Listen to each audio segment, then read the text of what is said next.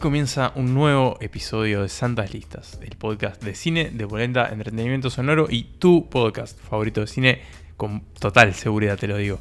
Mi nombre es Nicolás Tavares, le doy la bienvenida a Pablo Estarico y a Manuel Bremerman. ¿Cómo están muchachos? ¿Cómo estás, Nicolás Tavares? ¿Cómo estás, Pablo Estarico? Yo, Emanuel Bremerman, estoy muy bien. ¿Cómo estás, Emanuel Bremerman? ¿Cómo estás, Nicolás Tavares? ¿Y cómo están ustedes, audiencia del otro lado de Santas Listas? Cuéntenos, ¿cómo están? Esperemos que estén muy bien. Este, les damos la bienvenida a este episodio, que es el tercero de nuestra sexta temporada. Y en el que todavía estamos lejos de Halloween y esas fechas en las que Mm. solemos meternos con el terror. Pero como ya hemos hecho otras veces, nos metemos en este género eh, fuera de, de- de su temporada más habitual. Porque queremos hablar de tres cineastas, de tres señores que en los últimos años eh, han, le han dado una nueva vida, le han dado un nuevo aire, han- se han convertido en, en tres de los autores más respetados dentro de este género. Y dentro del cine en general, ya me animo a decir que trascienden también un poco las, las fronteras de los géneros. Tres señores que este año van a estrenar sus terceras películas respectivamente. Son personas que ya han hecho como directores dos largometrajes cada uno. Este año, 2022, llega el tercero. De hecho, nosotros ya vimos uno de esos, el, el más inmediato, que al momento de que ustedes estén escuchando este episodio estará a punto de estrenarse. Nosotros lo pudimos ver antes y después les vamos a estar comentando un poco nuestros pareceres. Pero bueno, en el resto de lo que queda todavía de este año, los otros dos cineastas que hoy vamos a mencionar, tratar y comentar, también estrenarán sus nuevas películas. Y esa es la excusa para hoy meternos con la obra de Ari Aster, Robert Eggers y Jordan Peele. El trío del terror. eh, Un trío dinámico. El trío de malditos genios, diría también. Eh, y es interesante, creo que nunca habíamos hecho un episodio así, de reunir una obra de, de tres artistas que creo que lo- de, lo más, de lo más llamativo que tienen es que vienen como en paralelo, eh, dado por su crecimiento, por su reconocimiento, por cómo nosotros hemos visto sus películas. Bueno, para mí eso es una de las cosas más interesantes, ¿no? Solemos seguir como figuras a lo que tenemos que meternos en el pasado para ir a ver sus primeras obras. Y estos estamos con ellos desde el principio. En tiempo real y sobre todo en gran en la mayoría de los casos viéndolas en el cine, eh, tal vez haya una excepción por ahí, pero bueno, de sus seis películas eh, que tienen en total es de lo que vamos a hablar hoy y es interesante incluso ver cómo ellos se relacionan entre ellos. Este, sin duda que los tres son cinéfilos eh, a morir. Y mm, quería destacar, porque Nico lo adelantaba, que si bien nos tal vez estamos un poco anticipados a lo que suelen ser nuestros episodios de terror, me doy cuenta que en muchas de estas películas eh, el terror no lo es todo. Claro. Suele ser un ingrediente muy, Mm. muy importante, pero nos vam- o sea, vamos a ver que, sobre todo tal vez para ustedes que estén escuchando, que digan, bueno, el terror no es lo mío, en realidad también les vamos a traer dramas familiares, eh, dramas de parejas, muchos eh, con elementos terroríficos. El pero- terror como parte, como ot- otra parte Sí. de lo que conforma la vida de estas historias, ¿no? Sí, La mayoría de estas películas de las que vamos a hablar hoy beben de películas icónicas del género, eh, incluso muchas de las que hemos repasado en este mismo podcast. Y con esta discusión y con esta herencia de la que estos tres directores toman, nos vamos a meter ahora en la obra de cada uno de ellos. Lo va- vamos a hacer una especie de presentación, por decir de alguna forma, de, de estos, tres, de estos tres directores. Luego vamos a hacer nuestra ya habitual y tradicional lista con esas seis películas que ya tienen estrenadas. Y como les dijimos, vamos a estar comentando la más nueva de ellas, la primera de estos tres directores en llegar este año al cine, que es The Northman, El hombre del norte de Robert Eggers, esta épica de vikingos y venganza, que bueno, ya les vamos a estar comentando un poquito qué nos pareció, pero eso va para después. Antes nos vamos a meter en las cabezas, en las mentes, en las obras, en el arte de Jordan Peele, Ari Aster y Robert Eggers.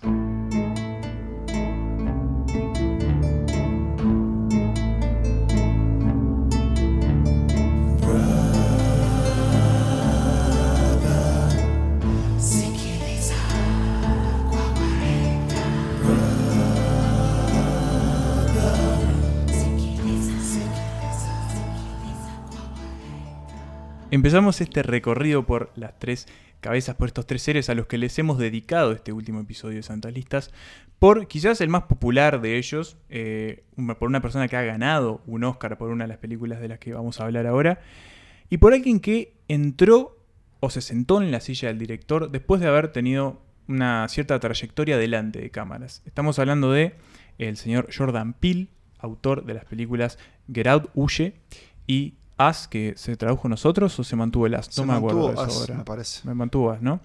Eh, bueno, dos películas que se estrenaron respectivamente en el 2017 y en el 2019 y que causaron como una, una repercusión bastante interesante porque Peel decidió volcar un poco su experiencia eh, en otros proyectos anteriores a estas películas eh, y mezclarlo con, bueno, varias, varias de las cuestiones que a él le importaban. Para empezar, eh, él se había destacado anteriormente con eh, en el registro más humorístico, ¿no? Él encabezó sobre todo una serie que fue bastante exitosa que llamó eh, Key and Peele, Key and Peele, una que serie a Pablo de le, sketches. le, le gustaba mucho. Una, una serie que me ha llevado por pozos, eh, agujeros de negros de YouTube. Porque sí. a vos te encanta aparte meterte en esos abismos de YouTube y... Sí, y no, no lo ahí. recomiendo, no es sano. Eh, pero bueno, eh, ¿es Key and Peele o Kay? No, Key and Peele. Key and Peele es una serie en la que Jordan Peele, eh, bueno, escribió, guionó y básicamente hizo todo junto a otro también actor... eh, Keegan Michael Key. Keegan Michael Key, que bueno, hasta ahora no ha aparecido en sus películas, me parece, ¿no? No le he invitado a aparecer. No. Pero está todo bien entre ellos.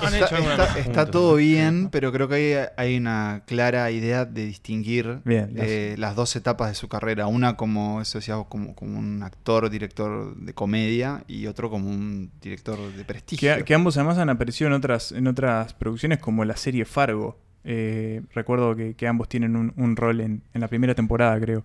Eh, pero bueno, luego esta experiencia más este, siendo la cara visible de las historias, Bill se pone atrás de, de, de empieza a, crear esta historia que, bueno, le agrega esto que decíamos, ¿no?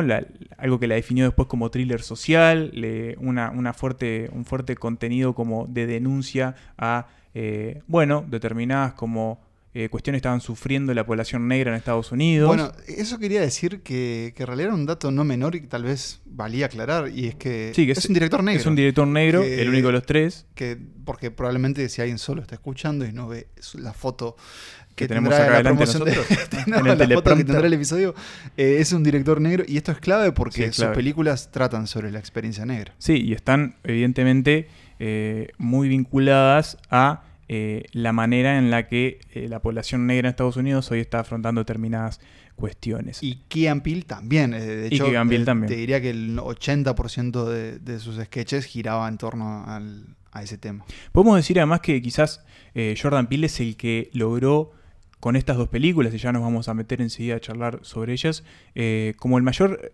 reconocimiento crítico, ¿no? Más allá de que él ganó un Oscar, eh, si recordamos el ruido mediático de Huye fue bastante fuerte en Estados Unidos, sobre todo era una época en donde recuerdo que estaban pasando cosas eh, bastante fuertes. eh, creo recordar que fue un año donde hubo varios casos de abuso policial a civiles negros que no estaban haciendo absolutamente nada, como este, pero y entonces el, la manera en la que él planteó determinadas cuestiones de la película y de cómo él estructuró esto, bueno, este, esta historia de horror en torno a estas críticas este, o dinámicas sociales, fue que le terminó como dando un impulso también final y además de que hizo para mí dos muy buenas películas.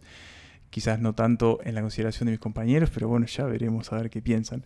Pero bueno, empecemos ya con la primera de ellas, ¿no? La más antigua, Huye, de 2015, en donde además tenemos el salto quizás a- al estrellato de hoy una estrella consolidada, Daniel Kaluuya, también ganador del Oscar en la anterior edición de los premios, en la de 2021, eh, en donde tenemos la historia de una pareja interracial que eh, todavía no está como digamos en los primeros años, entonces no hay como un conocimiento de las familias de cada uno, entonces ella que la actriz es... ¿Quién es la actriz? Eh, ¿Es la Alison, Alison Will- Williams. eh, decide llevar este, a el personaje de Daniel Kaluuya, que no Chris. recuerdo cómo Chris, lo decide llevar a la casa de sus padres para presentárselo a su familia. Ella es de una, una zona cercana a Nueva York, donde bueno, eh, la alta burguesía del estado eh, edifica su tranquila y apacible vida bucólica en Y ella es blanca. bosques. Y ella es blanca, sí, claro, es una pareja interracial. Eh, pero bueno, a pesar de que Chris tiene como ciertos reparos al principio de, bueno, pero estás segura, mirá, vos no le dijiste nada, que yo soy negro, quizás eh, tendrías que decirle. Ella le dice, no, no, mira, son muy progresistas mis padres. Mm. Va- vas a ir y va a estar todo bárbaro. Votan a Obama, Mi, le mi dice. padre siempre dice que si, si hubiese podido hubiese votado Ah. a Obama por un tercer por tres, tres veces.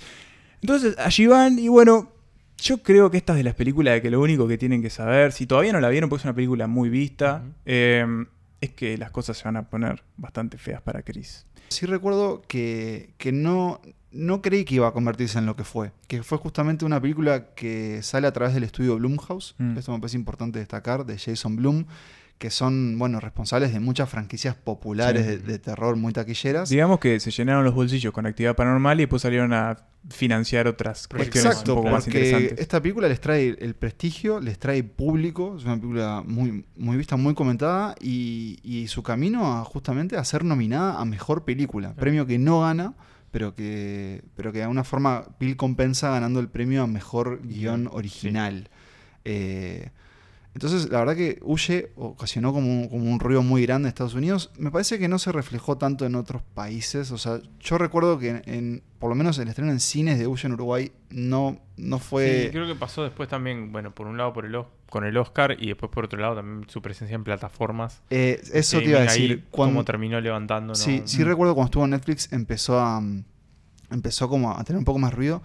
A mí lo que me gusta mucho de, de, de Uye es que si bien Pil tiene eh, una evidente como un evidente interés por retratar todo esto lo que está pasando en, en su país y, agregarle ese componente social y que quede este bueno que quede ahí como en evidencia tampoco le hace asco como a meterse en cuestiones quizás un poco más border como todo lo que pasa a partir de el gran descubrimiento de la película que no, Mm. no lo vamos a revelar por si alguien que no la vio pero empiezan a pasar un montón de cosas y, y cuestiones eh, de, de el horror como más físico, de la cosa que le pasan a los cuerpos y determinadas cuestiones este, médicas que son bastante bizarras en algún sentido, pero como que funcionan muy bien con la película. Sí, Y además tiene ese gran, ese gran como también como esa gran creación que es el, el- el- el- ¿cómo se llama en El inglés? El de The Sunken Sunken Place. Place, Sí, sería como el lugar hundido, una Sí, cosa así.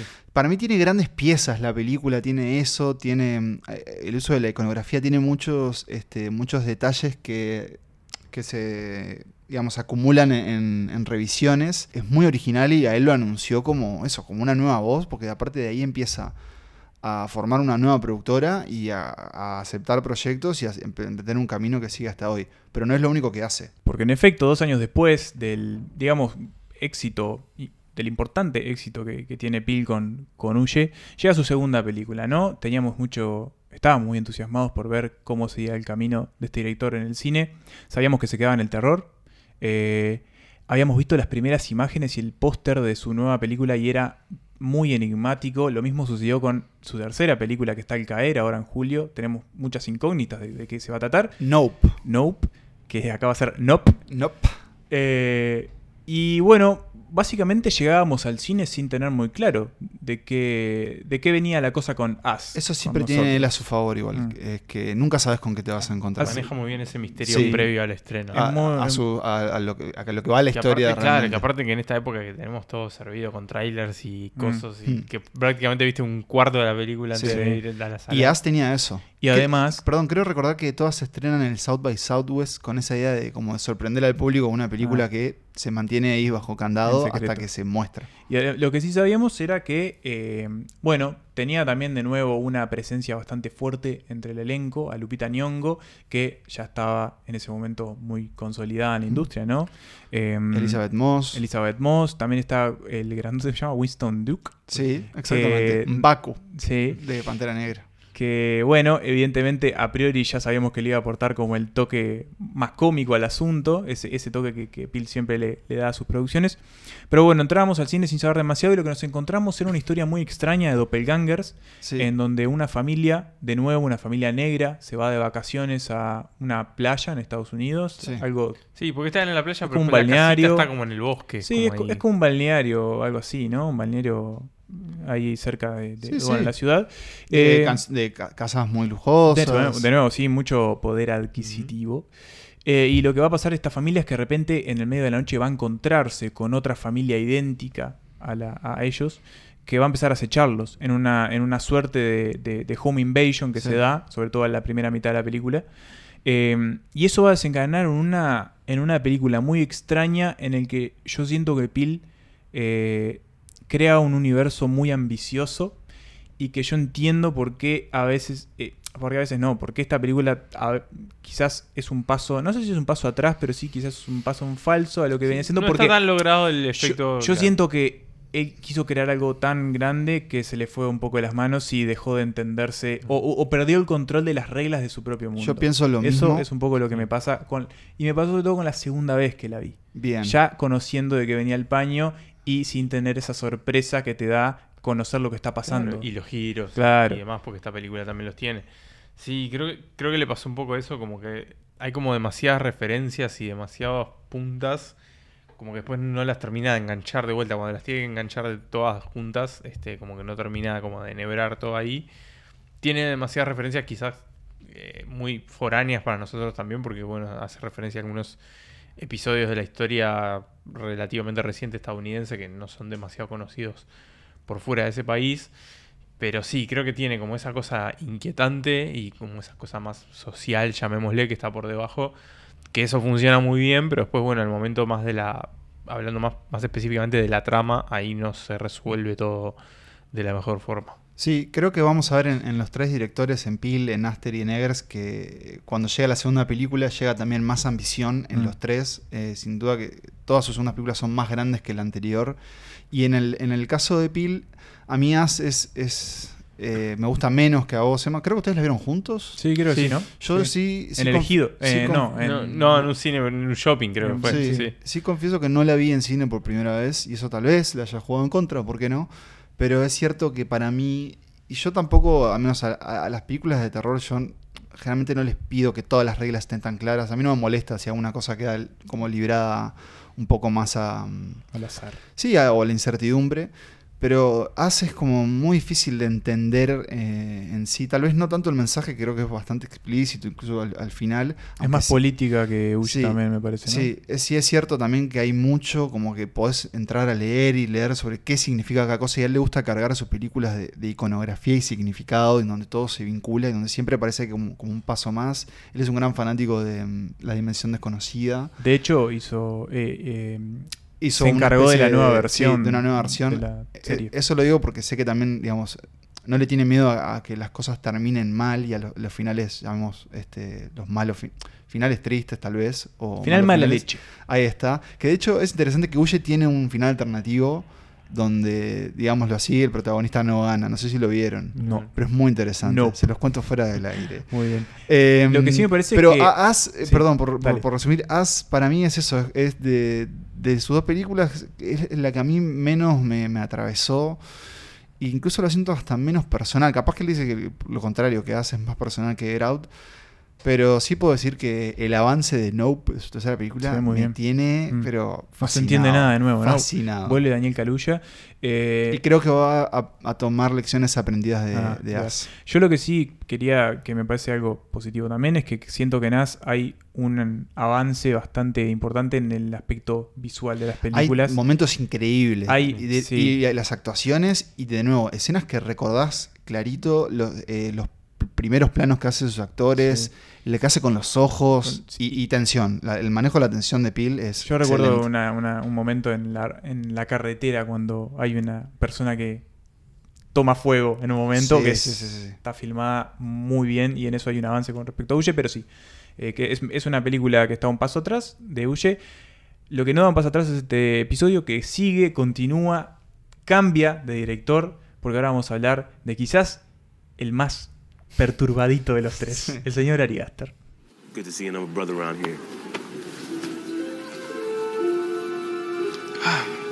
Yes, of course it is. Something wrong? There you are. Do something with this. Ah, yes, yes. Oh, hello. I'm Philomena, and uh, and you are Chris, Rose's boyfriend. Fantastic. You two make a lovely couple. Como anticipaba Emma, Ari Aster es quizás el más no sé si decirle perturbado porque no conozco tanto su, su, su Su vida psiquis. personal, su psiquis. Este, pero sí quizás... Pero es son que- películas Tomando hablan. su arte. Tomando su arte, efectivamente uno podría pensar que este muchacho está en necesidad urgente de mínimo terapia y de ahí para arriba. ¿no? Una manito en el, en el hombro que le diga, Ari, ¿todo ¿Estás bien? bien? Exactamente. ¿Todo bien? Una ¿Qué- intervention. ¿Querés hablar? Este, porque bueno, a través de, de sus dos películas, de sus dos largometrajes, pero también de una variopinta selección de cortometrajes en los que la comedia, por ejemplo, juega más que, que lo que suele pasar en sus películas. Bueno, Ari Aster ha confeccionado un universo donde, donde el dolor, donde lo truculento y donde las cosas muy incómodas, muy inquietantes y muy jodidas están a la orden del día. Como decíamos, a veces los finales mala leche no, nos gustan. Y sin duda los finales de Ari Aster son muy mala leche. La gente que está en estas películas y en particular sus protagonistas no la van a pasar bien. Ya de por sí son gente muy atormentada. Que después al final de la historia no necesariamente va a estar mejor. Y sin embargo, son finales felices sin también. embargo, de alguna forma son Tal vez ahí está lo, sí. lo- lo más son como más que fina- finales felices son como de alguna forma liberadores, Liberadores. para sus protagonistas ¿no? Sí. que, que, bueno que suelen venir cargados de, de ciertos pesos determinados por su por su entorno por sus vidas por las cosas que les pasan a ellos pero sobre todo también y esto pasa mucho en sus películas eh, y en sus cortos bueno que son películas también pero pero de otra duración eh, son personas que están muy afectadas por sus vínculos también, ¿no? Muchas veces los vínculos en las películas de, de Ari Aster, en particular los vínculos familiares o, o de pareja, suelen ser una fuente de, de conflicto que termina despuntando después, bueno, hacia lo más sobrenatural o hacia el terror, o como pasa también en esos cortometrajes, hacia a veces la comedia, pero desde un lugar muy, muy muy irónico también y muy, muy incluso hasta como muy violento a veces, como una comedia muy, muy agresiva para estos personajes, digamos. Este, pero bueno, enfoquémonos más bien principalmente en los, en los dos largometrajes, como hicimos en el caso de Jordan Peele. Ari Aster debuta como director de un largometraje en 2018 con Hereditary, conocida por esta zona del mundo como El legado del diablo, Título genérico, genérico como él solo. Que, que no- hereditario. De- ¿Por qué sí, no le pones bueno, hereditario? como- Debe haber 15 legados y Sí, diablos. todo con el diablo ahí, ¿no? Pero se estrenó y eso. Pero se estrenó y eso es importante y eso no es muy habitual, aunque me imagino, y creo que después podemos hablar más adelante, que sobre todo con Eggers puede pasar lo mismo, que por ahí que se guía por el título y un poco por esta cuestión de que, bueno, es una película de terror, puede ir a la sala buscando una cosa y se termina llevando otra que no sé si es para todo- todos los gustos, todos los paladares. Porque bueno, el, el terror de, de Aster es, por un lado, como decíamos, muy inquietante, muy turbio, muy truculento, Muy violento. muy oscuro, muy violento. Este, y tiene como una cuestión también de, de que, bueno, acá no hay, no hay necesariamente buenos y malos, acá no hay, no hay un asesino persiguiendo gente, no hay un demonio poseyendo a nadie, o sí, en este caso, pero este, no todo es tan blanco y negro como suele pasar en las películas más descartables del- género. Acá tenemos una, una familia, familia nuclear tradicional, padre, madre, hijo mayor, hija menor, que de alguna forma se ve atravesada radicalmente por una, por una tragedia muy repentina y muy sorprendente, no la vamos a decir obviamente por si hay alguien que no la vio, y a partir de ahí arranca toda la bajada, ¿no? Arranca abajo para esta familia que la va a pasar muy, muy mal, porque bueno, hay algunas fuercitas sobrenaturales que empiezan a meter la mano y que empiezan a provocarles eh, distintos dilemas, distintos problemas físicos y psicológicos, este, que bueno, que van a ir degradando un poco también lo- los vínculos entre ellos y, y la, y la psiquis de cada uno de estos personajes, con algunas figuras que los rodean que, bueno, también van a jugar su parte en, en, este, en, este, en esta historia. Una película que me, me dejó muy mal cuando la vi, me, me per- me perturbó muchísimo, supongo que a ustedes también les pasó lo mismo y que, y que no te suelta. Cuando te mete ahí en, ese, en esa dinámica de, de, bueno, de, de bajada hacia el infierno, casi de una forma bastante literal. Creo que una de las mayores virtudes o, o intenciones de Aster es recordarnos que uno de los mayores horrores de esta vida es la familia. esa, es de esa, de- digamos, de eso que en realidad no se puede escapar porque uno viene de otros. La familia no se elige, ¿no? Como dice el- Exacto. el dicho. Pero en su caso creo que ahí está la idea de, bueno, justamente cómo los traumas se pueden trasladar de una generación a otra. Cómo se pueden heredar. Es un cine cruel. Es, es cruel. Porque Que- además se, se- eh, se anima a cruzar todos los umbrales de crueldad, creo. O sea, la escena esa que- de la que hablábamos, y creo que todos los que la hayan visto saben.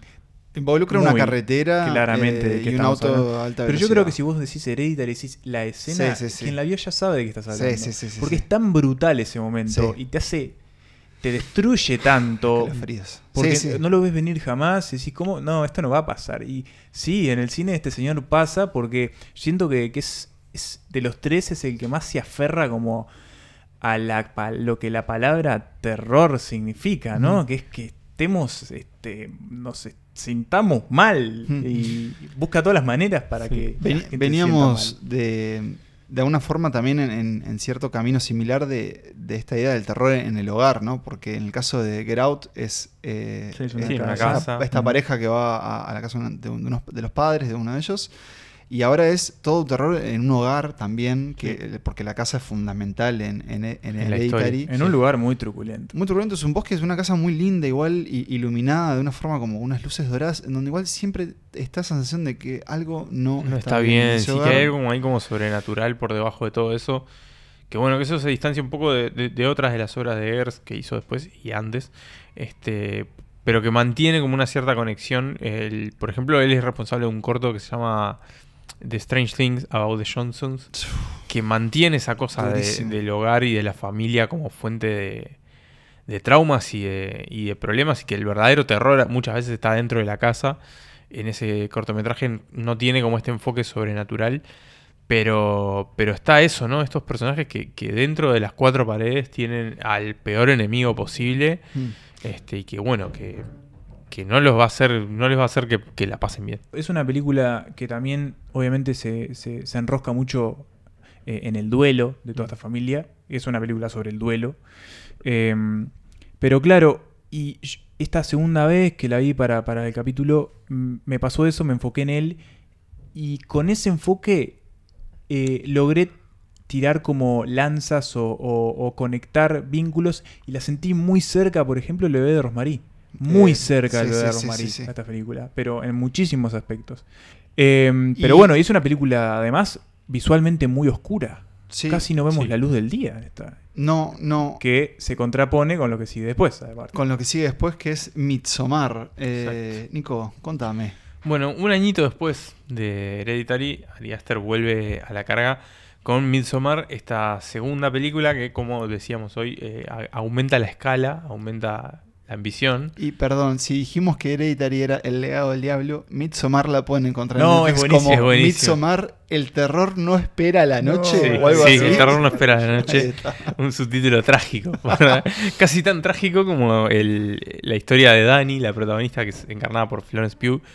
Que bueno, que llega a un pueblito en, en Suecia después de haber atravesado la muerte de su hermana y de sus padres en, en distintas situaciones, pero, pero bueno, también pérdidas muy trágicas y muy repentinas Muy violentas de muy nuevo. ¿no? violentas de nuevo. Y bueno, y ella, después de atravesar todo ese conflicto y todo ese problema, llega junto a, a su novio y algunos compañeros de clase de universidad de su novio que llegan a este pueblito con la intención de investigar a sus habitantes. Una comunidad muy remota que cada 90 años hace un festival, eh, bueno, en el Midsommar, ¿no? Como, esta, como este solsticio de verano. Y que, bueno, ellos llegan ahí con la intención de investigar lo que pasa ahí, pero bueno, la cosa se va a poner bastante complicada y se va a poner oscura a pesar de que el sol nunca va a dejar de brillar este, en este verano nórdico donde, bueno, justamente el sol nunca se pone. Y en, esta, y en este pueblito, en este lugar a plena luz del día, van a pasar cosas muy jodidas de nuevo, muy turbias y sus personajes no van a tener respiro casi que en ningún momento. Si acá, si en Hereditary estaba más bien como la pata de la, de la familia, acá bueno, viene más bien por el lado de las relaciones de pareja, ¿no? Y hay toda una cuestión no tan sobrenatural, aunque sí tiene como una cosa muy, muy inquietante que uno puede empezar a pensar que, que hay algo ahí que no es de este mundo. Pero de alguna forma es mucho más mundana en su terror y eso también la hace mucho más inquietante. Tiene una cuestión como de, de folk tale, ¿no? Esta cosa media como de terror folclórico. Y esta cuestión de, de estos personajes de, de la comunidad eh, sueca que son gente muy amable, muy atenta, toda vestida de blanco y, que parece ser muy tranquila, pero que ocultan varios secretos y que tienen son también los responsables de que a lo largo de la película haya muchas escenas que no te podés sacar de la cabeza, pero en el mal sentido, ¿no? Esas que querés apretar el, el botón de desver y, y tratar de borrar esas imágenes de tu mente, porque la verdad que, que te dejan estampas grabadas que preferirías no tener que haber visto. Como por ejemplo la de un señor que, que se tira a un acantilado y básicamente se le, se le deshace la cara, ¿no? No, no, no, es un gran Este, que, momento. bueno, no uno cualquier señor, no- sino un, no ver. un señor cuyo actor supo ser el, el niño más lindo del mundo. ¿Conocen esa película? ¿Es ese? Es él. Es él. Sí, sí, Eh, sí. está para bajar ahí la película ahora. Eh, salió, es un documental sobre esa historia. Ese mismo. Mira, mira, mira. Ahí tenés. Sí, bueno, un, ve- un verano jodido y tripero, además. Y tripero además. Y, y muy culto, y no lo digo en el sentido de cultura, sino en el sentido muy sectario. de eso. Sí, claro, de- muy de culto, Porque ¿no? a Ari Aster le interesa también esa idea de. eh, yo creo que tiene que ver como con la- las organizaciones religiosas, ¿no? En este caso, podríamos decir paganas, claro. pero que, que de alguna forma están atadas a, a sus dos obras hasta ahora, ¿no? Que rodea esta idea de personas que son devotas de un dios que no es el. No es el, típico, llamémosle. Y en, esa, en ese retrato, de, en este caso, de, estas, de este culto, eh, para mí hay algo que es súper interesante de esta película y es el choque de costumbres, ¿no? O sea, cómo estas, estos eh, yankees que llegan a, Suecia para estudiar a estas personas llegan con una especie de mente abierta, aparentemente, pero como que no logran concebir, o sea, no logran jamás llegar a como esa apertura necesaria para poder concebir las costumbres que tiene esta gente y de poder incorporarlas a algo medianamente, no sé, humano. Y siento que ahí empieza el terror de esta película, ¿no? De cómo, de la imposibilidad de entender al otro y la imposibilidad de concebir como determinadas actitudes eh, que, quizás algo para los otros son como, como normales, Y que es algo que también está en, en la relación central, ¿no? La relación Mm, también, de Dani también. con su novio, porque también hay una cuestión de que, bueno, no se entienden mutuamente y uno trata como de pasarle por arriba al otro también, ¿no? Recuerdo que se hablaba mucho de que era una película este, para no ver si te estabas por separar o algo así, ¿no? Sí, en su momento. Y sobre este concepto del, bueno, de las, las relaciones tóxicas, eh, esta palabra que ahora hoy se usa mucho, y, y que tiene como también la posibilidad de que vos veas la película justamente como a través del, del- de la odisea de Dani, que es la protagonista, como una liberación o como un encierro, según cómo determines. eh, un- para mí uno de los, de los grandes finales de los últimos tiempos. Mm. eh, Me gusta más el final de Hereditary igual, ¿eh? Que el de esta. bueno, Sí. se parecen también, se se, parecen, parecen sí, mucho, pero los dos seguro que tienen cada uno a un actor y actriz impresionantes. Primero Alex Wolf y en este caso creo, no sé si no fue cuando dijimos, bueno, Florence Pugh, Sí. tenés, Sí, creo que tenés fue todas mis fichas, apuesto por vos Sí. hacia donde vayas.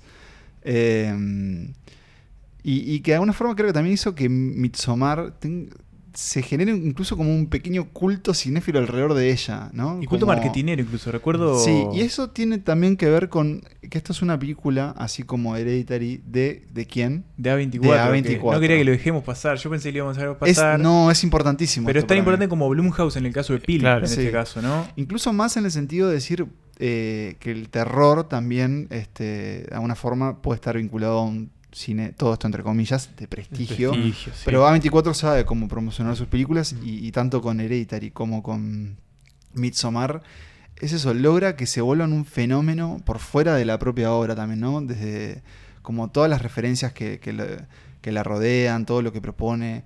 eh, el diseño de producción siempre Sí. está como Mm. expl- explotado en cuanto a cómo se hace en esta película. Siento que, que incluso las de pila, estas, en todas hay como una atención a la labor en el diseño de producción que tienen, ¿no? Porque todas proponen no solo los juegos visuales que, que destacamos, pero también siempre, bueno, en el caso de Midsommar es Sí, este gran el escenario, el pueblo, la el pueblo a construcción plena del luz del día, en, el, en Hereditary era esta casa que también era como la casa dentro de la casa.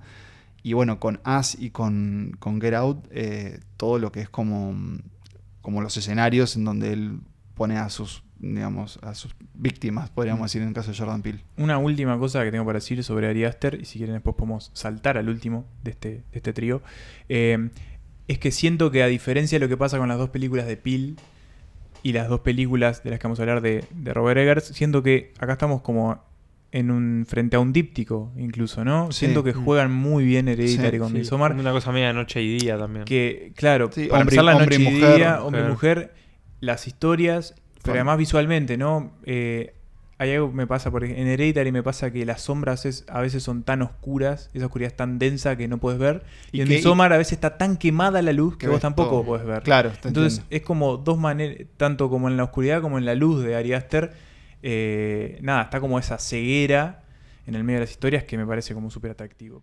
She's gone forever. And what a waste. If it could have maybe brought us together or something. If you could have just said, I'm sorry, or faced up to what happened. Maybe then we could do something with this. But you can't take responsibility for anything. So now I can't accept. And I can't forgive. Because. Because nobody admits anything they've done! Después que lo presentemos, eh, no se olviden que vamos a hablar de El Hombre del Norte. Pero para eso tenemos que ir atrás en la carrera de Eggers. Eh, un señor de. Bueno, están todos en edades todos parecidas casi también. El ¿no? más Sí, grande creo que es. Aster, ¿no? Creo que O es Pil. Pil. Es el eh, más grande, Pil ya superó los 40. Sí, pero eh, andan todos por ahí. Andan rondan por los ahí. 40. Eggers eh, creo que tiene algo así como 39, 39, 38. 39. Hace un camino, creo que bastante típico en cuanto a- al estudio de las artes como joven. Eh, creo que no sé si estudia estrictamente cine, pero sí trabaja como en diseño de producción y demás. Y Él viene del mundo del teatro, además. viene del mundo del teatro, eso es cierto. Eh, se cría en New England, en Estados Unidos, que eso si tuvieran que ubicarlo en el mapa, sería bien arriba en la costa est- Noreste, claro, el en noreste de Estados ahí Unidos. está. Casi que, casi, casi que pisando Canadá. Sí, entre Canadá y Nueva York, digamos, Ah, va, va por ahí. ahí Sí, está. son los estados de Maine, Massachusetts, todos Así esos. que, y ustedes que han estado por ahí, imaginen dos cosas: eh, muchos bosques y mucho frío. Y dentro de esos bosques y ese frío se cría este señor. Se revela como alguien que está interesado en el pasado. Y él está interesado en contar ese pasado de una forma eh, muy, habíamos dicho, muy minuciosa y muy detallada. Porque es un tipo que. muy documentada. Muy documentada. Es de alguna forma un investigador, eh, casi que un, eh, un historiador apasionado, porque él reconstruye o construye est- estas historias muchas veces eh, con guion de su hermano. Y recomiendo una charla que da, creo que es en, en los BAFTA, sobre su proceso. Él habla de una idea de cómo crear una casa de muñecas, tener esas muñecas y ver cómo las hace habitar en esas diferentes habitaciones. Pero para eso él necesita eh, como estar seguro de que sabe todo lo que puede en- sobre el periodo y las costumbres y los manerismos y la cultura de la gente que quiere retratar. Y hasta la forma en la que habla. Y hasta la forma en la que habla, su lenguaje, digamos, todo lo que más pueda aproximarse a la realidad, a él le sirve para adentrarse en la ficción.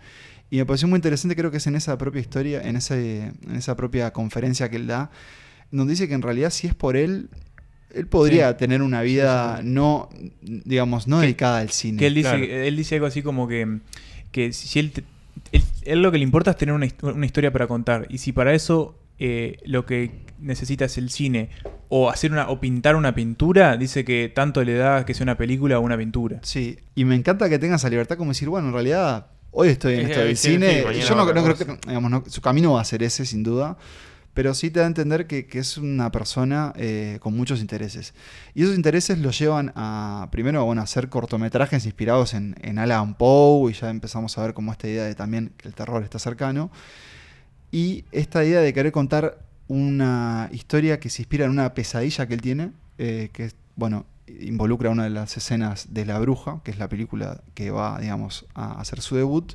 La historia de esta familia en Nueva, en Nueva Inglaterra. en de Nueva hecho, el subtítulo de la película es, Es- North- eh, New England Folk Tale. eh, Faulkner, sí, Wish está. New England Folk. que es eh, echada de su comunidad, una familia integrada por eh, padre, madre, una hija eh, adolescente, podríamos decir, un hijo chico y dos eh, niños, dos son, gemelos, son, son gemelos. Sí. Y un bebé. y un bebé, que son echados de su comunidad, eh, de una comunidad muy eh, Puritana. Puritana, conservadora, religiosa, no digamos, eh, Dios está siempre presente en sus discursos y en sus conductas y es echada básicamente a la naturaleza. Entonces ellos tienen que sobrevivir. eh, En un entorno hostil, hostil, frío. bosque. salvaje. Para eso necesitan calor y comida. Y bueno, y se van a dar cuenta que tal vez eh, se instalaron o reinstalaron en el lugar equivocado porque en el, al parecer en el bosque Mm. acecha una bruja.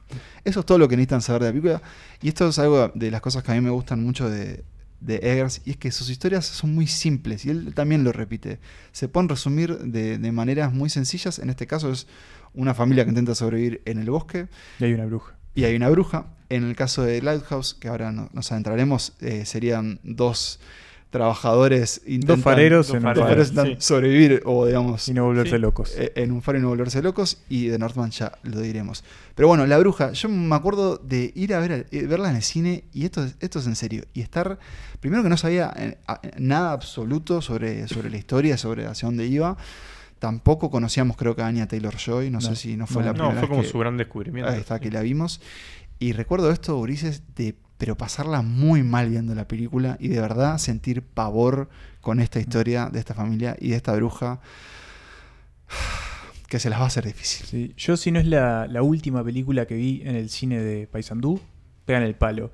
Recuerdo que fui con mi madre y mi hermano. Y yo, al, al- a mí lo que me pasó es que yo la pasé muy bien viéndola. O sea, no en el sentido de que me, Yo claro, no me con ni nada, ¿no? Yo estaba como muy tenso y todo, pero sentía que estaba en una, una gran película. Y lo y, y lo es. Hoy, después de volverla a ver además, y con el paso de los años, para mí es una obra maestra, para mí La Bruja, y creo que vamos a hablar de La Bruja en 20 o 30, 40 años, vamos a seguir hablando de La Bruja. Eh, pero recuerdo, claro, eh, el cruce de expectativas. Por un lado, yo saliendo del cine como muy, muy entusiasmado con lo que acababa de ver. Y por otro lado, mi familia totalmente decepcionada, eh, diciendo, pero, ¿qué es ese final? ¿Qué, Claro. Final. ¿Qué onda? ¿Qué pasó acá? No- Y mi hermano diciendo, pero no asusta. Bueno. y, y bueno, eso es uno de los tantos como quizás cruce de conceptos de qué es lo que asusta o no. Claro. A mí esta película me asusta muchísimo. No asusta, no asusta con No tiene- elementos no tiene- que van no, hacia no la tiene jumpscares, no tiene Claro, jumpscares. no asusta con. Pero tiene unas peores atmósferas de los Eso. últimos años. esta No asusta con un, alguien que corre y se esconde detrás de Claro. una puerta, sino que asusta con un padre. eh, Y digamos, asusta con una cuest- cabra diciendo, Would you like to live deliciously. Un padre que cuestiona Su fe la, y- la fe y la inocencia de su hija, una madre desmoronada por, por bueno, por también por una pérdida muy fuerte. Es una familia Y la desmoronándose. bruja. La bruja asusta un montón. Y la bruja que está en Las el bosque. pocas Tremenda la apariciones de la bruja, bruja. que, que también Ah. está ahí. eh, pero bueno, que hace que Eggers llegue con bombos y platillos. Nico, igual no quisiera no Sí. quisiera que no hables de la Bien. bruja. No, porque mi experiencia es muy distinta porque la vi por primera vez hace muy poco, hace algunos días nada más. Este, era una película que tenía muy pendiente y que bueno, que finalmente ahora... La rodeaban las expectativas, La imagino. rodeaban las expectativas, Claro. la- las cumplió, por supuesto, es una película muy... Como decíamos, una- perfectamente puede calificarse como cobro- obra maestra de- del- del cine del terror. Y, y eso, tiene un manejo maravilloso de las atmósferas. Tiene como una cuestión ahí como muy, muy inquietante todo el tiempo, incluso cuando, cuando estamos viendo escenas de, de dinámica familiar, digámosle. Tiene como ese contrapunto, ¿no? Entre esta familia hiperreligiosa puritana con este mal eh, que, que uno llega a dudar hasta en algún momento si, si está o no está, Sí. pero que tiene como esa cosa que creo que es algo que, que hace Eggers siempre, ¿no? Esto, si no me equivoco, es una cita de, de Alfonso Cuarón, en un perfil sobre Robert Eggers de la revista New Yorker, que dice algo así como en el cine de Eggers el, el- lo sobrenatural o lo extramundano, digamos, no deja de ser parte del mundo de alguna forma. No, no es como que, como que es como Sí. un plano distinto, sino que está ahí. Sí, los personajes Y- lo incorporan. Y existe, y- como, como el aire y los árboles, están estas cosas que, que, Mm. bueno, están ahí, son parte del funcionamiento de ese mundo. Y creo que eso lo logra hacer muy bien. Se nota después como también lo fue perfeccionando en sus demás películas. A mí, en lo particular, en, en comparación con, con sus otras películas, me parece que queda igual un poco por detrás. Como que todavía no está como del todo refinada esa Bueno, fórmula Eggers. Él, por él es muy crítico, creo que la- creo que le ve mucho las fallas, o al menos lo que él, digamos, sabe, las cosas que no pudo conseguir y que sí consiguió y, y que nosotros la vemos como desde la admiración, él, él- la, él la ve muy desnuda la película, eh, Imagino que también. al- Pero técnicamente. técnicamente es impecable. El Sí. trabajo No, no, pero digo, como la, la vez nueva, como tipo El- cosas que él quiso hacer y que A nivel final no narrativo. llegó. Por ejemplo, la, mm, un ejemplo claro, la ve como muy, muy clara, muy, muy Ah, iluminada claro. en cuanto a ciertas cosas de la fotografía. Es una fotografía digital, pero que igual él, este, eso lo, lo ve como a favor a la larga, pero imagino en su momento tal vez... A él le gusta el, le gusta el grano, ¿no? Creo que le- no- nos vamos dando cuenta como mientras su cine avanza, Mm. como la suciedad se va incorporando también en, en, en sus De hecho, películas. hay algo muy bueno que dice que Eggers, que hay un momento, creo que es en, la en esa misma charla. Es de- muy de reveladora esa- esa Es muy charla. buena, es muy buena, que dice el Chivo Lubeski, no dice Chivo, dice Eh, Manuel Lubeski es dice que eh, con la Alexa 65, que es una de las cámaras que más utilizan hoy en el cine, eh, digital obviamente, pudimos dejar de ver el cine a través de una ventana sucia. Dice, pero a mí me encanta la ventana Eso, sucia. ese- dice. dice eso mismo. A mí me encanta la, la ventana sucia y, y ver la bruja a través de esa ventana. eh, Sí, yo- podría es, es una, haber sido como... es una película que sin duda igual es divisiva y a mí me ha pasado de recomendarla y, y que se me Sí. haya, digamos, Hinchado. fallado. Sí, sí, sí, sí, sí. Eggers entonces hace La Bruja en 2015 y años después, en 2019, presenta en el Festival Internacional de Cine de Cannes su segunda película, El Faro de Lighthouse, con Robert Pattinson y Willem Dafoe. Y acá, muchachos, refresquenme la memoria, pero nosotros hemos hablado del Hemos Faro. hablado de ella. Porque sí, fue sí. una de nuestras películas, una de las películas favoritas. favorita del favoritas de ese 2020 porque acá se estrenó en Hablamos de 2020. ella en el capítulo Robert Pattinson, creo. También. También. Entonces es necesario, disculpen, referirlos a esos episodios para refrescar algunas cosas, pero sí les podemos decir que Otra Eh, obra maestra. Otra obra maestra Sí. porque en The Lighthouse, en el faro, eh, Eggers ahora sí que destruye todas las concepciones de la que creo que teníamos de él como director de cine de terror. Agarra la ventana sucia. Agarra la ventana sucia eh, y se tira un pedo. También tira muchos pedos. un pedo Hay caca de ¿Cómo le gusta gaviota. Ah. Porque empieza a proponer esta historia sobre cómo este, estos dos fareros, eh, diría yo, eh, se enamoran, se, se enamoran, se, Se enamoran, se enamoran, se, sí, enamoran. se- odian, intentan sobrevivir juntos porque están atrapados en este faro. Eh, Emma se hablaba- vuelven locos juntos. Emma hablaba de la obra del lobo de Bergman, una película que también hablamos en este podcast. Esta es la obra de, de Eggers, porque ellos van a estar en esta isla y se vuelven locos juntos. Y creo que a todos nos pasó cuando vimos el faro. No- Incluso Dale, no, dale. no es la isla de Faro, pero es es pero, ahí, ahí tenés. Eh, a todos nos pasó que viéndola, sin duda, sin duda, sin duda, sin duda que nos sorprendimos porque primero es muy graciosa Sí. y es muy rara. Y acá es, es- es donde la verdad que aplaudo a Eggers porque decidió hacer una narración completamente atípica de creo que lo que se esperaba de él, pero donde se ven algunos de sus... eh, algunos de sus, eh, sus caprichos, ¿no? De nuevo, por el lenguaje en cómo van estos personajes. Eh, Es muy Eggers- obsesivo de, de eso, del lenguaje de ir a fuentes de la época de para fuentes, ver cómo se sí, hablaba. consulta con hecho, historiadores. algo así como que él sabe escribir de forma fluida en como en inglés antiguo. en inglés Y de hecho hay diálogos claro. de diarios de marineros en esta. Eh, claro, él por ejemplo lee diarios de trabajadores eh, en, en sus películas y siempre incluso como que recurre mucho a la academia y es muy interesante también decir que bueno, a veces... Me le- encanta que lo haga. Me Está encanta porque le da una sustancia tremenda a las películas. En, en- en la, hist- en la historia dice que a veces hay algunas este, concepciones diferentes, pero él dice, bueno, ahí yo decido básicamente elegir lo que le sirve a la historia. Claro. Incluso cuando capaz que no, no saben cómo hacían los fareros para iluminar eh, la luz, bueno, dice, bueno, imaginamos que esto es lo que sirve para esta historia. Y en el faro, señores, no sé, tenemos sirenas, tentáculos, gaviona- eh, ga- gaviotas. Eh, eh, eh, diabólicas. muy jodidas. Y tenemos dos grandes actuaciones, Sí. una fotografía increíble, Nominada al Oscar. nominada al Oscar, que es repitió cierto. con él en The, en The Norman. Sí. Es cierto, en sus tres películas es el, es mismo el director de fotografía. Eh, Que es, eh, vamos a nombrarlo ya que le decimos, es, Janir- Yarin Janir, Blansk, así algo es. así. Y yo le tengo mucho aprecio porque para mí también, y, y esto también lo he dicho acá, creo que es la última película de lo que hoy podríamos decir es el viejo mundo. Porque yo voy a ver Mm, esta película sí. eh, un 13 de marzo, viernes 13 de marzo. Y salís ahí en Cinemateco y, y salgo con un mensaje de, de mi madre que dice "Cier- cierran los cines. Digo, pero ¿cómo si Estoy acabo de salir de uno?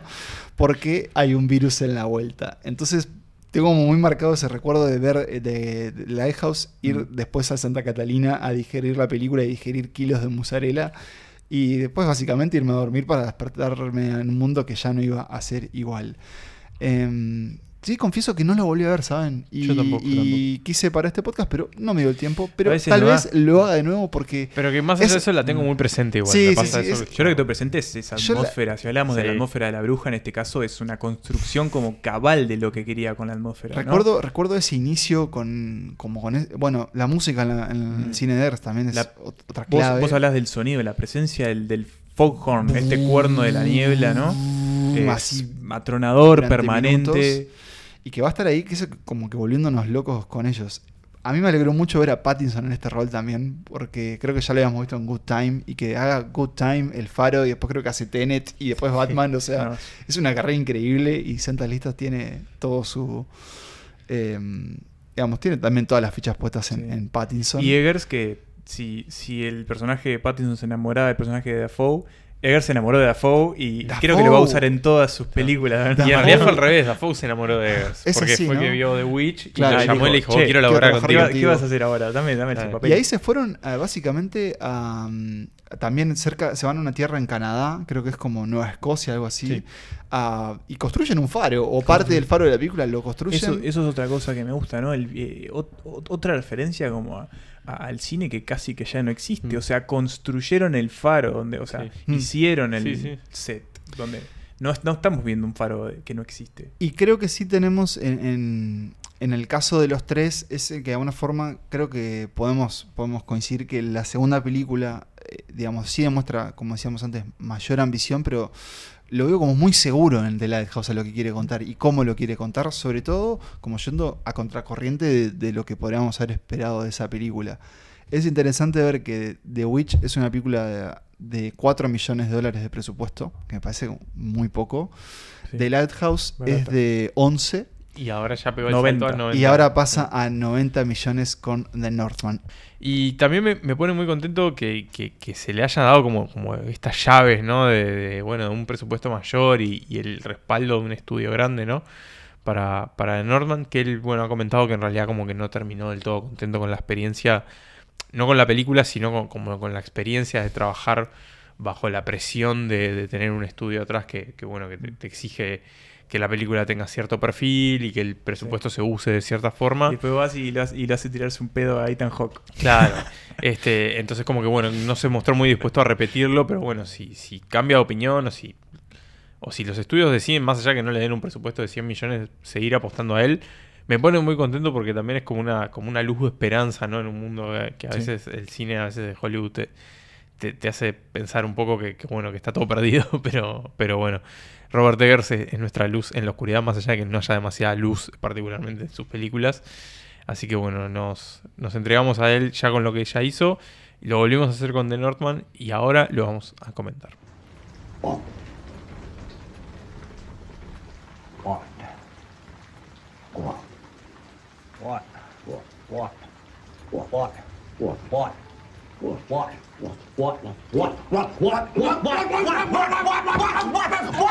That's what I mean! That's the trouble with you. That's the trouble with you. With you! No! No! I want a steak! I want a goddamn steak! I, if I had a steak, oh boy. Oh, a rare, a bloody steak. If I, if I had a steak, I would fuck it. Hicimos una lista, agarramos las seis películas de las que hablamos recién, las metimos en Las un seis bolillero. estrenadas que Las pueden seis ver al día de hoy escuchado este podcast. Sí, las metimos en un bolillero, agitamos el bolillero. Eh, Pa- Pablo y Nico empezaron a sacar bolillones y a partir de ahí armamos esta lista eh, de nuestras favoritas. Sé que es lo que hacemos siempre. Del, Eh, del así 1 al que, 6, sí, digamos. del 1 al de- 6. de ¿Cuál es la menos seis favorita? películas. Igual es interesante porque todas, creo que de, de todas las apreciamos eh, Sí. bastante. Y si vemos bien la lista, no hay tanta diferencia entre No, los puestos, no, ¿no? no, Fue una no. lista muy pareja. No, Son el- todas muy buenas. lo- las tres primeras, no sé si intercambiables, pero muy parejas. Entonces tenemos en el puesto número 6 As, que habíamos dicho Bien, era la más controversial de Peel. Puesto número 5 Hereditary, El legado del diablo de Ari Aster. Cuestionable. Cuestionable porque. Pero bueno, ¿quién le gana? La otra obra de Aster. Midsommar en el puesto número 4. El terror no espera, a Espera la a la noche. noche. Y acá se viene el podio, eh, dominado por dos personas. Eh, Eggers, en el puesto número 3, tiene a The Witch, ¿no? De- bueno, ahí teníamos En realidad otro, es The Witch. es ¿no? otro detalle que no hablamos. Pueden ver. The Witch escrito con la W, y esto es porque Eggers cuenta que encontró un panfleto de aquel año que la tenía escrita así, enfermo, dijo, listo, me lo llevo. Sí, sí. En el puesto número dos- Cuestionable, cuestionable. Una obra maestra está muy abajo. pero en el puesto número 2, Huye. Y en el puesto número 1, The Lighthouse, El Faro. ¿No te gustó esta lista de más? ¿No Sí. es tu lista personal? Mm. Tal vez comportamos las nuestras. En realidad no, no las vamos a compartir. No las vamos a compartir, esta es la lista. Es pero la lista, ya yo está. podríamos barajar. está bien, podríamos, está- no, no, pero estoy podríamos barajar y repartir de nuevo, así les Sí, digo. tal cual. Eh, Y capaz que dentro de unos meses esa lista está en otro orden. En otro orden, sí, hay que ver qué pasa con The Northman y hay que ver qué pasa con The Northman, que esto, esto es especial. Rara vez, Pero rara no- vez vamos al cine a Pablo juntos. no le gustó. Y esto me duele. No, no es cierto. Rara vez vamos al cine juntos. Eso hay que decir. Sí, Sí. no sí, tanto sí. como quisiéramos. No tanto, bueno. No tanto como antes. Pero a- hoy sí, se da, vida. hoy sí se da que estamos grabando este episodio eh, apenas pasadas las horas desde que vimos The Northman de Robert Eggers, eh, casi que solos. Eh, Sí, nosotros y me una pareció persona ver más. que había una persona sí, más. había una pero- persona que no, me saludó a la no- entrada y a la sí, salida. No confirmo si sé es una persona real, pero Casi que una función privada. No casi sé- que una función era. privada. Y ahí estuvimos viendo El Hombre del Norte. No vamos a entrar en. Está Bodín con en- nosotros. sí, puede ser. Y sus Nos acompaña el Father. No vamos a adentrarnos en la trama porque esta No. película, si están escuchando el día del estreno del podcast, se estrena mañana jueves en Uruguay. Sí. Pero sí eh, sabrán por eh, el adelanto, si no se los digo ahora, que es una historia sobre eh, Venganza vikinga. venganza Venganza vikinga. Y quería decirles que en este caso es eh, Eggers que se, se va hasta la historia que inspira, al parecer, a Hamlet. Y que en este caso es la historia de Am- Ah, Hamlet. Hamlet, eh, un joven niño vikingo, hijo de un rey, que Vikingo. es traicionado Ah. por su hermano, es decir, o sea, por el, por el, El tío, tío de del protagonista, de Hamlet, y eh, lo lleva a él a, una- exilio, a un exilio y a una vida en busca de venganza. Cualquier similitud con El Rey León y todas las Todas otras las películas de basadas en basadas Hamlet. en Hamlet. Eh, no cualquier es- si- no y- es mera casualidad. coincidencia. Y No es también casualidad. estamos ante el año de la venganza en el cine. Puede ser, ¿por qué ¿No? más lo decís? Batman. Me gusta. Sí, Hay bueno, Vengeance. hay una cita, que muy- Hay- hay, un, Hay un momento muy Batman. hay un momento muy Batman, sí. eh, pero bueno, ¿Hay ¿sale señores, episodio de la venganza? Mm. Mm, uh, historia de venganza me Historia de gusta. venganza. O episodio de la trilogía de la venganza. También. De, de Park Park Chan-wook. Chan-wook. Me gusta. The Northman. No, vos decís que a mí no me gustó, pero no es cierto. Nah, sí creo que me gustó poco menos que a ustedes, pero voy a ampararme en el impactado, derecho sí. de decir que necesito verla de nuevo. A vos pasó, hay que decir que pasó algo en la función que a Pablo lo sacó Un desperfecto mucho, técnico. Lo sacó mucho al punto de que se paró a quejarse con no sé quién, porque no había nadie No, en el cine. fui a gritar al vacío, Claro. porque nadie me escuchaba. ¿Cómo da esto? Yo tuve que salir un de la sala porque había una luz que entraba en la proyección y... Sí, que era muy molesta. Pero muy quiero decirles que yo me lo tomé eh, como, como hace Heimlich, como un sacrificio Pero Claro. está bien. con ustedes No, para, bien. para mejorar. Pero lo bien que- porque yo no lo iba a hacer, Nico no sé, pero yo no, No, lo iba a no, hacer. No, no, yo no. sabía que no, pero sabía que se venían Estaba resignado. escenas de oscuridad y bueno, teníamos una luz ahí que, Sí. que había que, que había que apagar, lo logramos Hay que apagar. purgar. Y sí es cierto que una vez que eso pasó, es verdad que poco a poco fui como que adentrándome en la sed de venganza de este personaje interpretado por eh, un rabioso Alexander Skarsgård. Le cae esta baba. Todo de músculo. Un- todo músculo. Un feral eh, animal eh, personaje. Porque esta es sin duda una de las películas para mí más frontales de Eggers. Eh, porque es casi que combativa, ¿no? Sí, Y te- bueno, sí. Si Mad Max era una gran persecución, creo que. Creo que The Northman sería como una, una gran batalla, digamos, Algo ¿no? así. De un hombre contra, en este caso sería su tío, o Contra básicamente. su destino, Sí, también, contra su ¿no? destino, ahí está. Contra su destino, contra su coronación, de alguna forma. Eh, es como, no sé, es como una experiencia. Digo, pienso ahora en Mad Max porque también siento que la película tiene eso de que una vez que empieza no para. Sí. ¿no? Si bien, Sí, obviamente, hay. y De hecho, eh, no sabía que eran capítulos. No, tampoco. Eh, y no les dije cómo se llama el primer capítulo. no, no nos dijiste. Perdón, primer capítulo no. eh, Porque estábamos en el baño. capítulos Son no, son, son como ubicaciones ¿no? de dónde Claro, están. sí, En bueno. realidad no. Porque en- Bueno, después hay un momento que en ya el no. Hay un Claro. último Es capítulo que está nombrado. Varían, Sí. pero el primero dice eh, Atlántico del Norte, Ah, que es lo vi, como, vi, como lo la vi, lo vi, región. sí, sí. Y ahí en Atlántico Sí, Norte después empieza como la región de los rusos. Claro, eso. empieza esta película. Bueno, eh, creo que no podemos discutir que Eggers debe ser ahora uno de los cineastas que más sabe sobre la historia vikinga. Ya está cual. Y de nuevo recurrió a la academia y a, os- imagino Y yo, estuvo los, ayudado por eh, John, Sí. eh, no sé si se debe pronunciar John, John, sí. John, John. que es un novelista académico, es un, un Guionista de esa gran película llamada. Cordero. Lamb. este, islandés, que bueno, fue co-guionista junto a, a Eggers y que quien los puso en O sea que contacto, se separa de su hermano. se este separa de su hermano, y quien los puso en Ah. contacto fue Björk, que bueno, tiene Sí, una ¿te aparición en The Bueno, Buena, buena, buena aparición. Su primer papel en el cine después de 17 años, recordemos que hablamos acá Sí, de esa película anterior. Gracias, gracias claro. Nico por esa experiencia de Lars Sí. Trier. Este, Que recordemos que en un episodio musical el Nico trajo No, Dan- no, no. Dancerín de Dark. Una gana de que nos matemos Era todos un musical. juntos. Era un musical. Era Sí, sí, musical. sí. Era un Discútamelo. musical. Cumplí la consigna.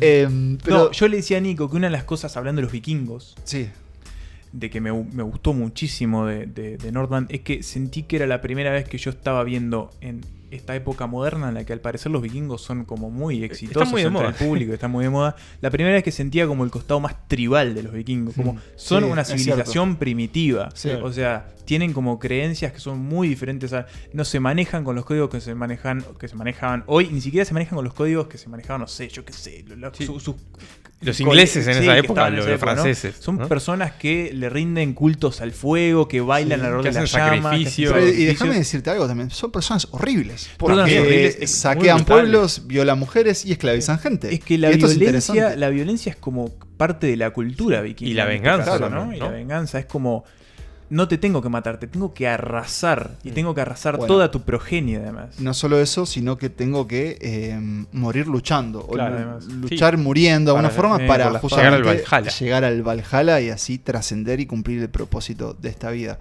Pero sí me pasó eso, que mm, llegué al final casi que como, Extenuado. como extenuado y como con la boca abierta porque siento que Eggers va como cada vez apostando más en la película. Más, más, a más, a más, a más. Y siempre con algo como, como con un marco muy sencillo que es un hombre combatiendo. Eh, Y, a- y a- dentro de ese marco simple, ¿no? Porque, como decíamos, sus historias son muy simples y esta es una historia simple porque básicamente es la historia de un hombre que quiere venganza por su familia, Sí, que quiere matar a su tío. quiere matar a su tío, hace cosas muy, muy interesantes a nivel visual, plantea como Mm. juegos, bueno, muchas veces como de visiones y también lo que hace más a un, a un nivel no tan narrativo, sino más técnico, llamémosle, de retratar batallas larguísimas y complejas Sí, en, una, soma- en una sola fijos, toma. sí. Este, utiliza como muy bien eso, como es una película como con pocos cortes, ¿no? Dentro de las escenas. Pocos cortes con escenarios extendidos. Yo, pen- Claro. yo pensaba como en, cómo él contaba lo que lo- el trabajo que le llevó a construir las, dos casitas de la bruja. Después en el faro. Y acá tiene un pueblo entero. Pueblo donde ves llegar eh, a Hamlet, a Hamlet, pero también como, como con 40, 50 vikingos Claro. más y extras que se van hasta el fondo del Sí, plano, sí, sí, donde también entran hay acción, lado. Donde vuelan animal- flechas, animales, donde Y después lo- chanchos cosas que hace como movimientos de cámara que, que son como transiciones de alguna forma también, que, que eso funciona muy bien. Este, y es, eso es una película que me dejó muy entusiasmado, con ganas de verla de nuevo, como decías vos, Pablo. Sí. y que, y que me, me- me dejó como una sensación de, de que es, es una película como muy genuina en el retrato que hace de estos vikingos. No me dio la sensación de como de... Este es quizás el retrato más genuino que he visto de, de cómo funciona la, la sociedad Bien. vikinga. Y como de también de, de esta cuestión de que es muy brutal, pero al mismo tiempo es también muy accesible de algún Mm. modo. Sí, Sí, eh, eh, ojo, es muy violenta. Es, es Muy muy, violenta. violenta. eh, o sea, eh, eh, de verdad que no se guarda nada. en Ruedan cuanto- cabezas todo el tiempo. Ruedan cabezas entre otras cosas. literalmente. Ahora, no, no les- Hay pedos de nuevo. Y, a esto, y lo que quiero decir acá es que siento que sí, que es muy genuina y siento que eso responde a que eh, eh, los 90 millones de dólares, el trabajo de estudios no borró a Eggers de la película. Claro. Es una película de Eggers esta. Pero no les sienten igual que hay momentos donde como que aflora lo que sería para mí algo más parecido al faro, a la bruja. Y después se pone como en ese Hay motor momentos muy falopa. Hay momentos, o sea, sin duda como, como también muy, muy fantásticos. Son varios, además. eh, y, y donde hay una apuesta en, en efectos especiales también, y como muy, más bien diría, lisérgicos. eh, Sí. Está como esta idea. Pero hay, siento que hay momentos donde, donde capaz que soy yo, que estoy como muy, como tengo muy incorporada la historia detrás de la película. Es, Nico hablaba de un de un perfil de New Yorker donde se detalla mucho como el, el ida y vuelta, creo, con el estudio, de, encon- encontrar el corte de la película exacto. Siento que como en su frontalidad y en esta idea de, de que sea muy clara en lo que se propone, que también es, es- Mm. es este tipo arrasando todo en su camino para cumplir con, con lo que quiere, como planificando. Es como difícil conoc- o sea, conocerlo no porque sabes lo que quiere todo el tiempo, pero es casi que una experiencia eh, como... Es, es una película mm, que parece, o por lo menos me da la impresión, como que es menos intelectual que las anteriores. Bueno, sí, Claro. eso sí. Eso sí. No, porque de pero hecho, a sin mí embargo, parece- sin duda que hay detrás de todo, hay, hay, hay pienso detrás de todo eso Sí, y hay ideas. El contacto con la mitología que plantea. Claro, también, y- pero, pero me, me pareció tal vez que como al ser menos rebuscada que las anteriores, sentí como que en algunas, algunas partes hay una película de, de Eggers que no afloraba y sí afloraba la película de, estudios, Futures y que está en ese punto medio entre los dos. Pero sin duda que él decidió apostar a más porque no solo tiene 90 millones de dólares, sino que tiene un elenco No, en caso. de, bueno, integrado por Anya Taylor-Joy, eh, En, William hoy debe ser más cara que Nicole Kidman. probablemente, Nicole Kidman. O, de, o que Ethan Hawke, ponele, Eh, seguro. Me gustó mucho Claes, Claes. Claes Claes Bang. Bang, me gustó mucho. El último Drácula. El último Drácula. Pero creo que todo eso, hay algo ahí en ese tiro Mm. flojo que a mí va, me, me hace bajarle como un, un, un cuervito a la película. Hay algo claro. Pero que sin duda me parece, me parece fascinante igual. Eso quiero dejarlo en claro. No, para mí algo claro sí es que, o sea, El Faro, por ejemplo, es una película mucho más personal y mucho más rupturista y mucho más original que esta. Sí, yo creo que no quedan pero dudas. Capaz que él dice que esta es personal también. No, eso sí, pero si las comparás pelo a pelo, o sea, Sí, cua- sí, cuando ves las películas vos sentís que es- estás viendo algo de verdad nuevo en el faro. O no, no nuevo, porque está, hay muchos también, de nuevo, dijimos que Sí, bebe de la hora lobo, de un montón de otras películas, pero acá es de nuevo, hemos visto muchas cosas sobre los vikingos últimamente y ah, quizás es un poco complejo buscarle como alguna pata de originalidad en eso, pero creo que dentro de ese de esa, de esa tendencia vikinga en la que vivimos, creo que él logra como extraerle como su propia visión, eh, que de todas formas siento que sí, siempre va a ser un poco me- menos original que, Igual que el faro. Me que- gusta lo clásico de la historia, o sea, Sí. y, y en el sentido de, de- de la aventura y de que tiene, tiene pasajes por, como por ejemplo hay una la búsqueda de un arma, ¿no? Hmm. Que eso es algo como Muy Green Knight. muy de la aventura y de, de la fantasía y que resultó una de, de las escenas favoritas Sí. creo que de los tres. Eh, ahora me parece como muy muy muy destacable lo de Skarsgård. Sí. Eh, Sí, porque aparte lo tenemos como un. No un mal actor, pero un actor tirando a mediocre. no, mal actor no, porque en Succession la rompe. Ah, cierto. Eh, pero sí, Big Little un actor que ha sido, No ha utiliz- tenido ha- como ha sido utilizado más como creo, por ¿no? su apariencia, Sí, eso sí, estamos de acuerdo. sí. Y acá también está eso, porque básicamente Pero está- es mucho más funcional. Claro. pero es, es como una sentido para. es una torre de músculos, o sea, no, sé No. si ustedes no lo notaron como, como incluso hasta medio encorvado, Mm. no está en una postura Es que no, no es, no es que está encorvado, No, es que son los trapecios, espalda, boludo, claro. los trapecios de ese hombre son tan anchos Sí, que sí, no, sí. Tiene, no tiene cuello. Es una Pero, cosa impresionante. Digamos, él como que carga con ese cuerpo constantemente, ¿no? Eh, Él mismo se autodenomina como el, el- el oso lobo, ¿no? Claro. Porque tiene como Sí. esa robustez del oso y al mismo tiempo es como la ferocidad del lobo. Miren, me gusta estar como, como, como en la niebla con, con The Northman. Yo la- seguro que lo voy a ver de nuevo, creo que ustedes también. Sí, sí. Eh, y amerita, y esto es clarísimo, verla en un cine con una pantalla gigante y con el sonido. El, diseño de sonido de esta película es impresionante. Eh, se te cuelan desde todos los animales hasta las cosas más mágicas. Y la fotografía es, es, es, es rara. es- Tiene momentos que es.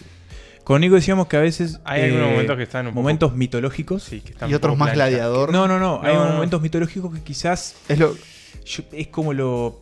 Por ponerle una palabra, no es que sean malos, pero lo peorcito. Sí. de ah, la pero a mí creo que es de lo que más me gustó. Yo- ciertas cabalgatas. Que- que Ah, eh, por los cielos. por los que cielos. No, me, me- me encantó Sí. eso. Me pareció como lo más pictórico.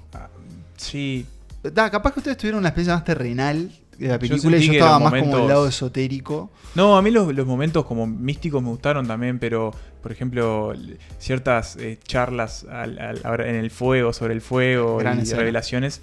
em, pero quizás sí, eh, de todas formas creo que hay unas tomas impresionantes. Vam- vamos a la pregunta que todos están haciendo. Eggers. Lo volvió a hacer. Sí, Sí, sí, sin duda. Nos quedamos tranquilos. Sí, nos, Nos quedamos quedamos tranquilos. tranquilos. Nos quedamos tranquilos que tenemos. Está el sello de rato. aprobación de Santa Sí. Rita. Es Sí. una de las mejores películas que vimos en el año. Y Estamos ahora en abril y sí, sí, sí. sí, sí. Bien, Tiene estoy de acuerdo, estoy de acuerdo. A esta altura Eggers ya es el, el sello Fitlot, ¿no? Vos ves que dice Eggers y ya sabés que vas a comer bien ahí. Sí, cerrar, Sí, cerrar sí, los ojos. Y que además, brevemente, eh, al parecer en los papeles, su próxima película sería Nosferatu. Un Nosferatu. remake de Nosferatu, de nuevo con Anya Taylor Joy. Es- mm, estoy, pero. Pero me gusta, ¿eh? Me gusta. Ah, sí. No, no me da miedo. Tengo con plena confianza. eh, me encanta Nosferatu el original. O sea, Sí. me encanta. Y es buena la versión de Herzog también. Sí. Es una versión quizás Eh, un poco más romántica. ¿Qué, qué querrá- ah, claro, ¿qué querrá hacer Eggers con esto igual, no? Va a ser su primer remake de alguna forma. Para mí la va a bajar a lo más oscuro. Pero sien- siento que va a ser muy fiel al original. Sí, muy y- respetuoso. y- pero tratar de desprenderse. va- ah, tiene, se ¿Quién va a puso un desafío Nosferatu? por delante. ¿Quién va a ser Nosferatu?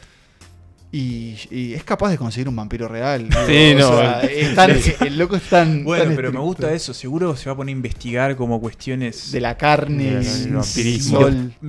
Cadáveres y le- qué pasa con la sangre coagulada, Sí, no sé, va a estar muy buena. Sea como sea, tanto él, tanto Ari Aster y tanto Jordan Peele eh, nos tienen expectantes. Igual se notó, que se notó que hay un favorito. Se nos fue- sí, sí, sí. Bueno, ese que está más fresco. también, También, era claro el contexto también. Pero- no sé si cuando salga Nope vamos a Ojo seguir con diciendo- Nope, No, ojo no, con no. Nope, le tengo mucha fe a Nope y te van a verla, pero me parece que igual Bueno, hay sí, como Sí, algo que nos sabemos que es nuestro favorito, pero los Pero tres. estamos, eh, confiamos en los tres Sí, y, sí, sí. y Están estamos invitados. muy atentos a lo que... a Sí. lo que- Tengo una promesa. A ver. Eh, está, esto está saliendo o lo están escuchando en lo que aquí en Uruguay llamamos eh, Semana de Turismo. Sí.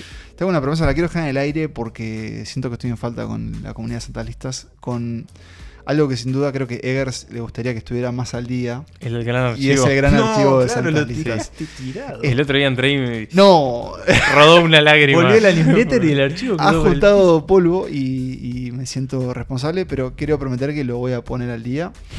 Eh, también podríamos ¿Dónde ver. se quedó? No, Harry Potter. eh, Está, está, está, está mal, está mal, pero Está está ahí. incluso tiene una excusa, no sé si la No, viste, escrita, Nico. no. Sí, sí. Hay una aclaración Sí. de, digamos, de que Pandemia. Un, pedido de disculpas. Un pedido de disculpas, pero, pero lo quiero, lo quiero cumplir. Eso de mi parte. eh, y de, de- nada más que decir eso.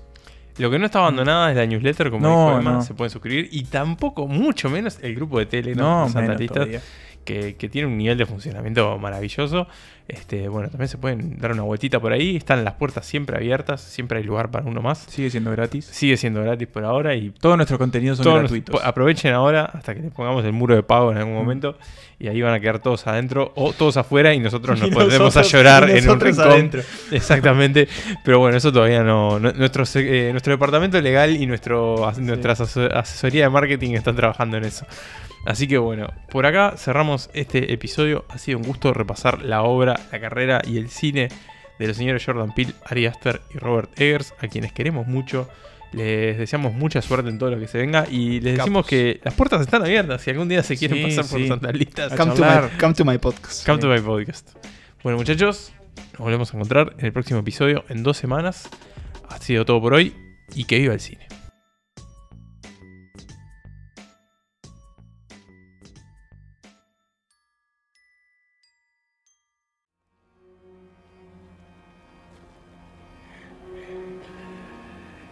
You behold your brother's gaze in amazement. I knew well you would. Pity you never paid a bastard's eyes heed before. Now, behold how swiftly your brother swings his sword. Strike, brother. Strike. But know that bearing a stolen ring makes no half-breed a king. Soaked in my blood, twill soon be sliding off your arm like a serpent. Your kingdom will not last.